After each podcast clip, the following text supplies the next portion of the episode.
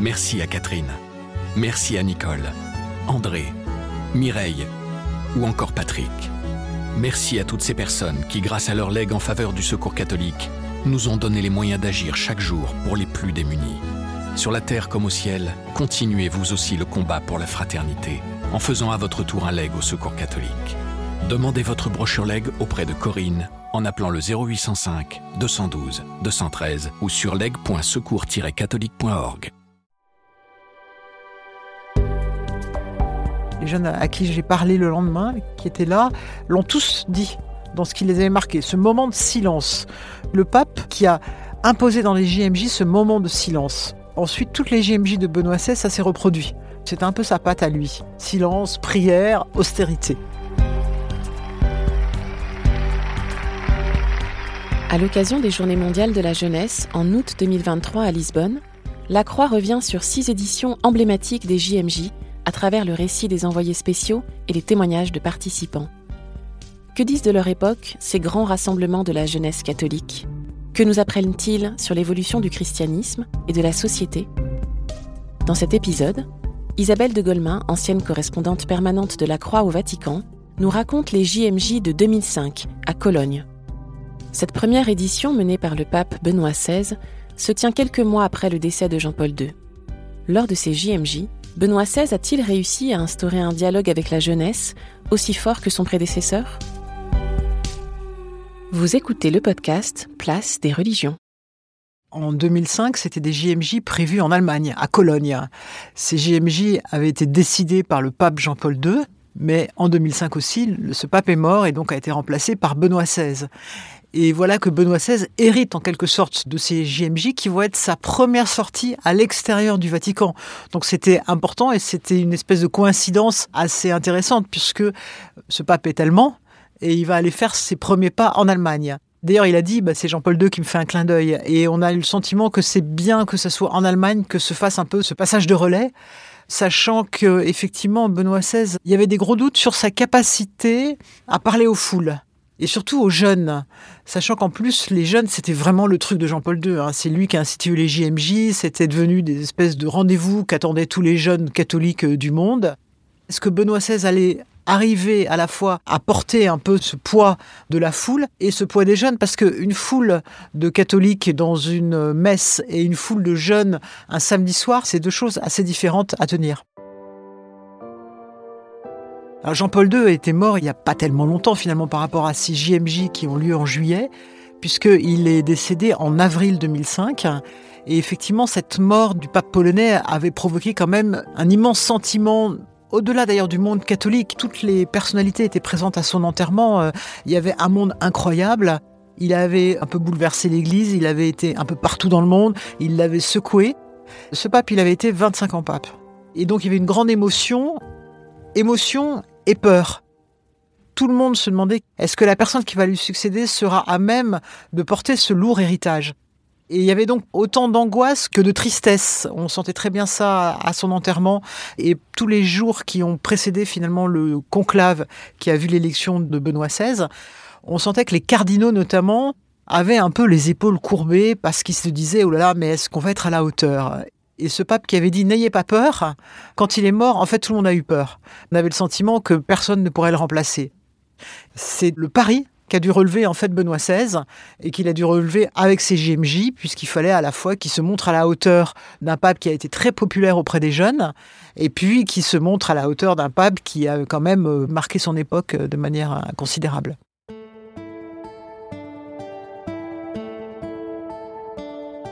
Alors, on a parlé pour les JMJ de Cologne des JMJ des deux papes, et effectivement, il y avait toujours les deux portraits qui étaient affichés, par exemple, le, long de la cathédrale, il y avait le pape Jean-Paul II, le pape Benoît XVI. Tout simplement parce que c'est Jean-Paul II qui a décidé du lieu des JMJ. Hein. C'était vraiment lui qui voulait les faire en Allemagne cette fois-ci. Et puis donc, comme il est mort, c'est Benoît XVI qui l'a remplacé. Finalement, ces deux portraits symbolisaient bien ce qui était en train de se passer. À la fois ce passage de relais peut-être un peu lourd, et finalement les premiers pas de Benoît XVI comme pape, et comment est-ce qu'il allait se débrouiller comme pape. C'était ça l'enjeu euh, de ces GMJ, sachant qu'avec Jean-Paul II, finalement, les JMJ et de manière plus générale les voyages à l'extérieur du Vatican sont devenus le marqueur des papes. C'est vraiment là qu'on voit ce que les papes peuvent faire et c'est ça qui donne finalement tout l'éclat à la, à la fonction pontificale. Donc c'était très important que Benoît XVI ne rate pas cette marche. Fallait-il continuer les JMJ Je pense que la question, elle ne s'est pas posée avec Benoît XVI, qui s'est toujours vraiment mis dans la continuité de Jean-Paul II, même si au fur et à mesure du pontificat de Benoît XVI, il est apparu que cette formule avait un peu vieilli, qu'en plus il y a des problèmes de transport, de sécurité. En plus, c'est pas très en phase avec une nouvelle église plus écologique, plus sobre aussi. Alors que là, les GMJ, c'est quand même un peu les grosses caisses. Enfin, c'est quand même euh, une espèce d'église très puissante et qui consomme beaucoup finalement, puisqu'il faut faire venir tout ce monde-là à un même endroit. Donc la formule est parue dépassée, mais je dirais qu'elle est parue dépassée au fur et à mesure du pontificat de Benoît XVI. En tout cas, pour Cologne, la question ne s'est pas posée. Et vu comme était Benoît XVI très respectueux de toujours reprendre l'héritage de son prédécesseur, je pense que lui, l'idée de supprimer les GMJ ne lui est pas venue à la tête.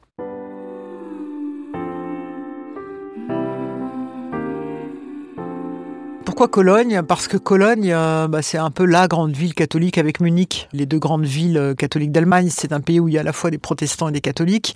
Cologne, c'est une ville et un diocèse d'ailleurs extrêmement riche.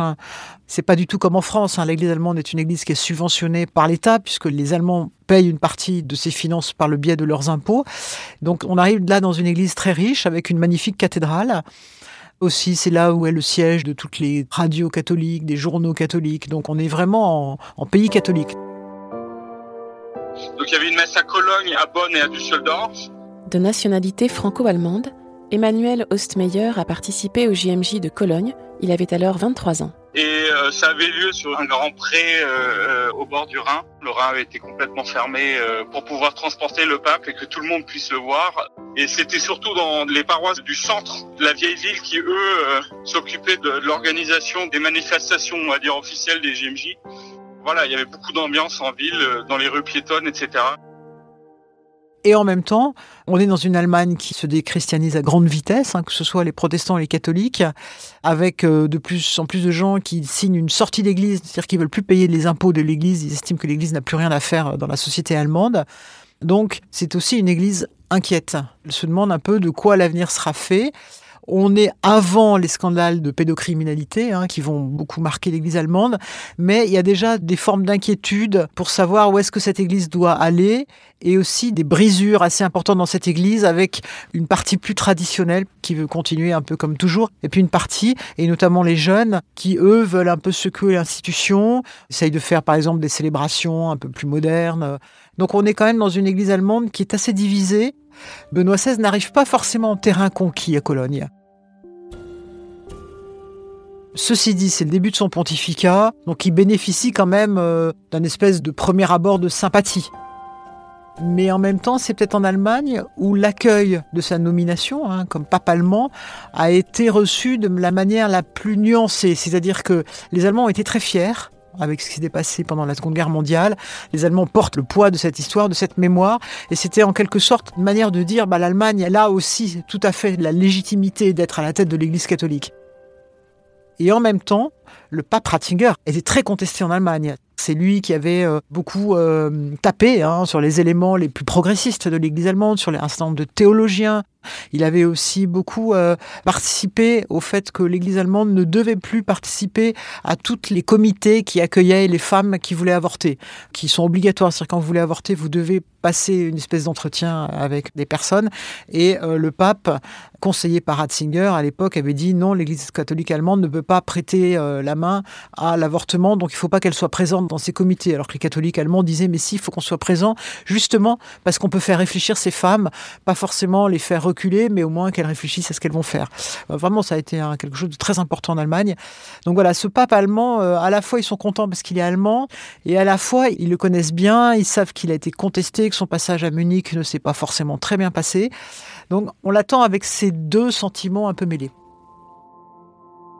Au début des JMJ, on a senti une grande surprise dans l'Église allemande, peut-être comparable à ce qui s'est passé pour les JMJ en France. Les catholiques allemands eux-mêmes, les responsables, n'en revenaient pas du nombre de jeunes qui sont venus, qui étaient joyeux, euh, bien dans leur basket, euh, pas du tout strict, pas du tout euh, comme on aurait pu croire, très classique. Non, c'était vraiment toute la jeunesse allemande qui était là et qui avait vraiment envie de manifester sa joie. Comme en France, d'un seul coup, on a découvert qu'il y avait des jeunes catholiques, des jeunes qui priaient, des jeunes qui avaient envie d'aller à la messe.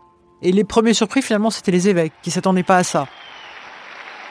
Jusqu'au dernier moment, ils ont eu peur qu'il n'y ait pas de monde. Et en fait, il y a eu beaucoup, beaucoup de monde et beaucoup d'Allemands. Im Namen des Vaters und des Sohnes und des Heiligen Geistes.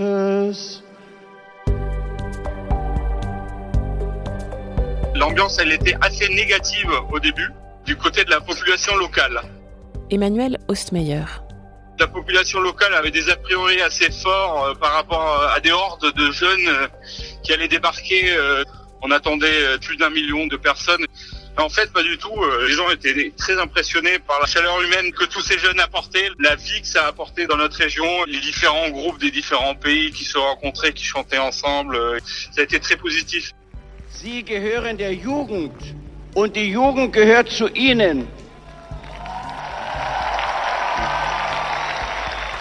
Alors toute la question, c'était de savoir comment Benoît XVI allait pouvoir parler à ces jeunes.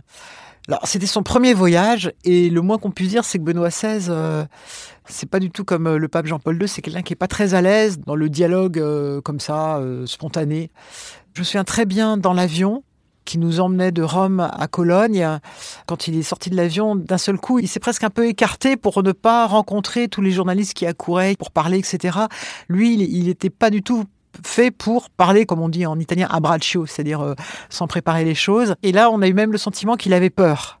On s'est dit, oh là là, ça commence mal, euh, ça y est, il a peur des journalistes. Et de fait, Benoît XVI n'a jamais été à l'aise devant les journalistes. Et là, il y avait euh, des journalistes du monde entier hein, qui viennent. Donc là, il y a eu un peu ce mouvement de recul qui a montré que ce pape était pas très à l'aise. Alors, est-ce qu'on peut être pape quand on n'aime pas tellement les manifestations publiques?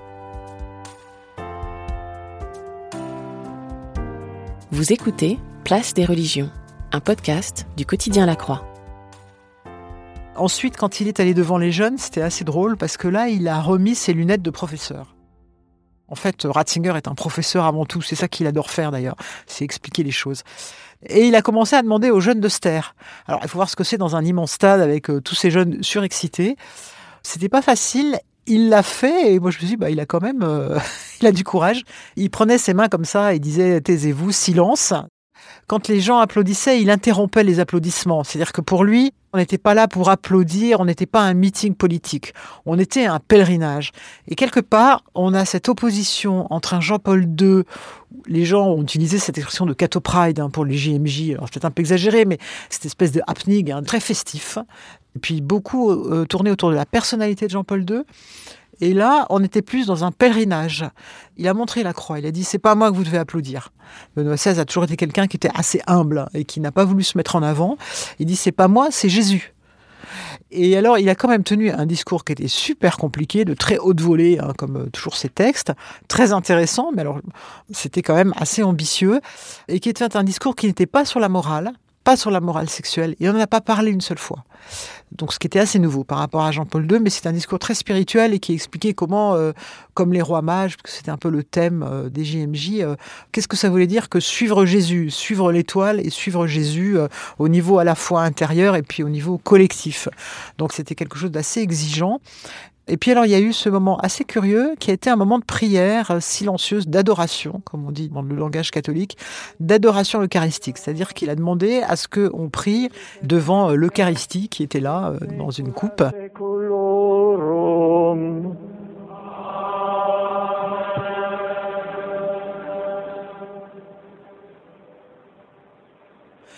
Là, il y a eu un moment de silence extraordinaire qui a duré plusieurs minutes. C'était très impressionnant et les jeunes à qui j'ai parlé le lendemain, qui étaient là, l'ont tous dit dans ce qui les avait marqués. Ce moment de silence.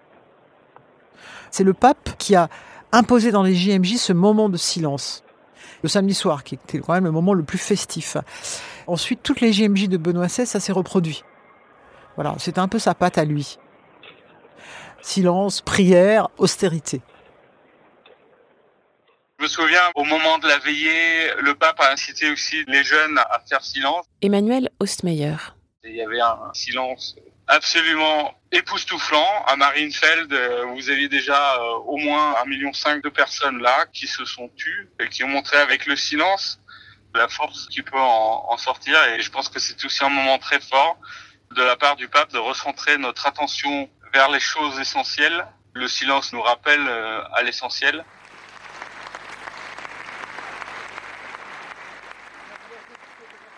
Alors les GMJ, c'est une rencontre avec les jeunes, mais c'est aussi euh, un déplacement dans un pays. Donc là, c'est le pape allemand qui vient en Allemagne et qui avait choisi, et ça c'est vraiment lui qui avait voulu de ce moment-là, de rendre hommage aux Juifs dans la, nouvelle synagogue hein, de Cologne, puisque la synagogue a été détruite pendant la Seconde Guerre mondiale.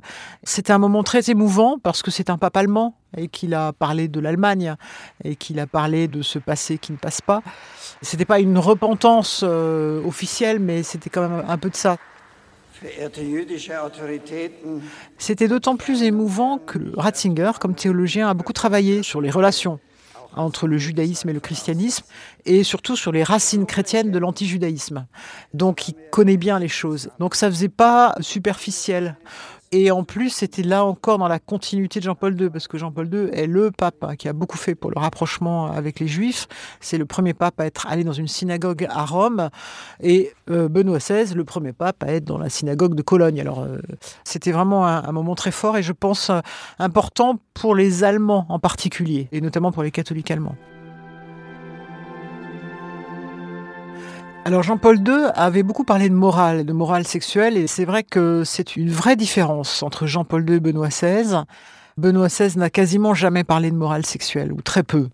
Euh, lui, il était persuadé que l'essentiel c'était sur euh, la foi, la spiritualité et non sur la morale sexuelle. C'est pas quelque chose sur lequel lui était avait envie de mettre l'accent. Et on l'a vu tout de suite au JMJ de Cologne parce qu'effectivement, il a fait tout un discours aux jeunes sans leur parler de morale sexuelle.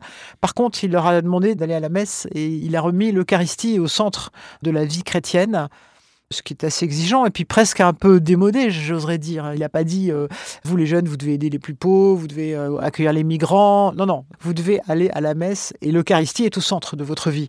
C'était pas forcément un message très facile à, comprendre. Après, est-ce que les JMJ sont importantes par le message qu'elles véhiculent ou par le contact qui se fait entre les papes et les jeunes? J'opterais volontiers pour la seconde solution. Je suis pas sûr que le message, sans doute le texte de Benoît XVI aux jeunes pendant la veillée et puis ensuite son homélie. Euh, le lendemain, le dimanche, ont été ensuite reprises euh, dans les communautés chrétiennes, etc., pour les travailler, parce qu'en plus, c'est toujours des textes très exigeants. Mais je ne suis pas sûr que c'est ça qui a fait la rencontre.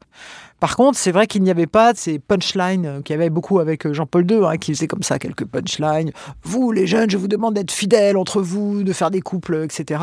Et qui faisait qu'il était applaudi, qui marquait un peu les JMJ de Jean-Paul II. Alors que là, il n'y a pas eu de punchline. C'était pas du tout le style de Benoît XVI.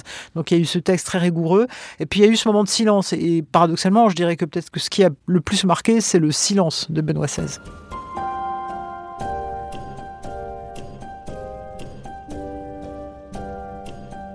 Alors les réactions des jeunes, euh, franchement, c'était très positif, mais c'est normal. Hein, les JMJ, il faut se souvenir, c'est un moment quand même de fête. En plus, vous voyez plein de jeunes, ce qui dans l'église est quand même assez rare, donc ça donne plutôt de l'optimisme. Et les jeunes entre eux, ils sont déjà tellement contents de se retrouver que après, je pense que les jeunes Allemands étaient contents parce que voilà, c'était quand même une manière de dire que le catholicisme était une religion qui était encore euh, en phase avec la société.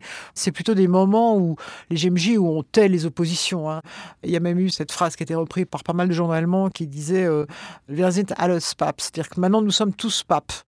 Il reprenait le slogan Nous sommes papes, qui avait été donné au moment de l'élection de Benoît XVI. C'est-à-dire que oui, Benoît XVI nous a tous entraînés derrière lui. Donc je pense que ça a été plutôt un voyage qui a resserré les liens avec Benoît XVI et l'Allemagne, liens qui avaient besoin d'être serrés vu la réputation quand même assez mauvaise qu'avait Ratzinger en Allemagne.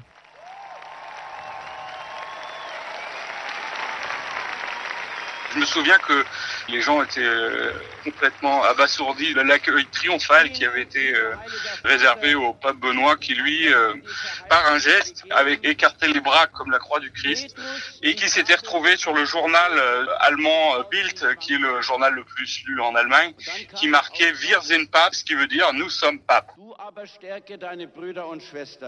Est-ce qu'il y a une génération XVI En tout cas, c'est pas à travers les JMJ qu'elle s'est manifestée. Je pense qu'il y a effectivement une génération XVI qui est importante au niveau des jeunes prêtres des jeunes prêtres un peu classiques, même parfois un peu traditionnels, et qui ont eu ce sentiment que Benoît XVI les, les réconciliait avec l'Église, puisqu'il a beaucoup œuvré à ce que les, les intégristes reviennent dans l'Église catholique. Alors c'est raté, il n'est pas arrivé hein, officiellement. Ceci dit, il y a beaucoup de prêtres qui étaient tentés par l'intégrisme ou par le, des spiritualités traditionnalistes qui du coup sont revenus avec Benoît XVI euh, parce qu'ils se sont sentis compris et que ce pape leur plaisait. Donc je pense qu'il y a une génération Benoît XVI, elle est du côté de ces prêtres un peu classiques qui ensuite ont évolué d'ailleurs souvent. Hein. Maintenant on dirait plus qu'ils sont classiques, mais qui quelque part ont, se sont sentis un peu confortés par ce pape-là. Je pense pas qu'il y ait une génération JMJ Benoît XVI. Le vrai contact qu'il y a eu avec les jeunes, c'est Jean-Paul II, hein, parce que même avec François, il y a plus ce contact-là.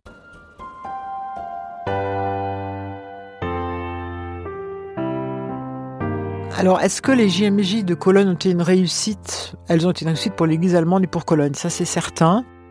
Un pape allemand et les JMJ en Allemagne, ça a fait beaucoup de bien à l'Allemagne. Le pape, c'est quand même une personne de l'histoire qui est assez influente et une instance morale. Et qu'un Allemand puisse avoir cette autorité, ça a été une grande fierté. Ça l'est toujours. Pour tous ceux qui ont vécu ce temps-là, c'était un temps fort de l'Église et de l'Allemagne en même temps.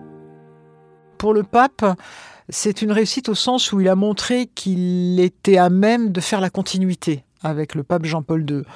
Je pense pas qu'il ait marqué, on s'est pas dit ah waouh, voilà, il n'y a pas eu l'effet waouh comme on dit aujourd'hui. Non, c'est pas ça. Il l'a fait de manière très à la fois classique et obéissant comme il était d'ailleurs. Hein. C'est quelqu'un qui était encore une fois assez modeste et qui se mettait assez volontiers dans les pas des organisateurs. Il sort pas de ses discours, Benoît XVI. Il sortait pas de ce qui était prévu. Il a dit une phrase un petit peu après, qui d'ailleurs euh, n'a pas été tellement entendue. L'important, c'est pas de réunir des millions de personnes dans les stades, mais c'est de faire venir les gens dans les églises. Euh, je crois que ça, c'est assez typique de Benoît XVI. C'est-à-dire que pour lui, il a continué, mais euh, l'essentiel n'est sans doute pas là, dans ce qui devait apporter à l'Église. Pour lui, il était vraiment là pour euh, conforter la foi et dire que c'était ça qui était important, beaucoup plus que pour rassembler des foules dans les stades. Venez d'écouter un épisode de Place des religions. S'il vous a intéressé, n'hésitez pas à le partager et à vous abonner à notre podcast. Place des religions est à écouter sur toutes les plateformes de podcast, sur le site et l'appli La Croix.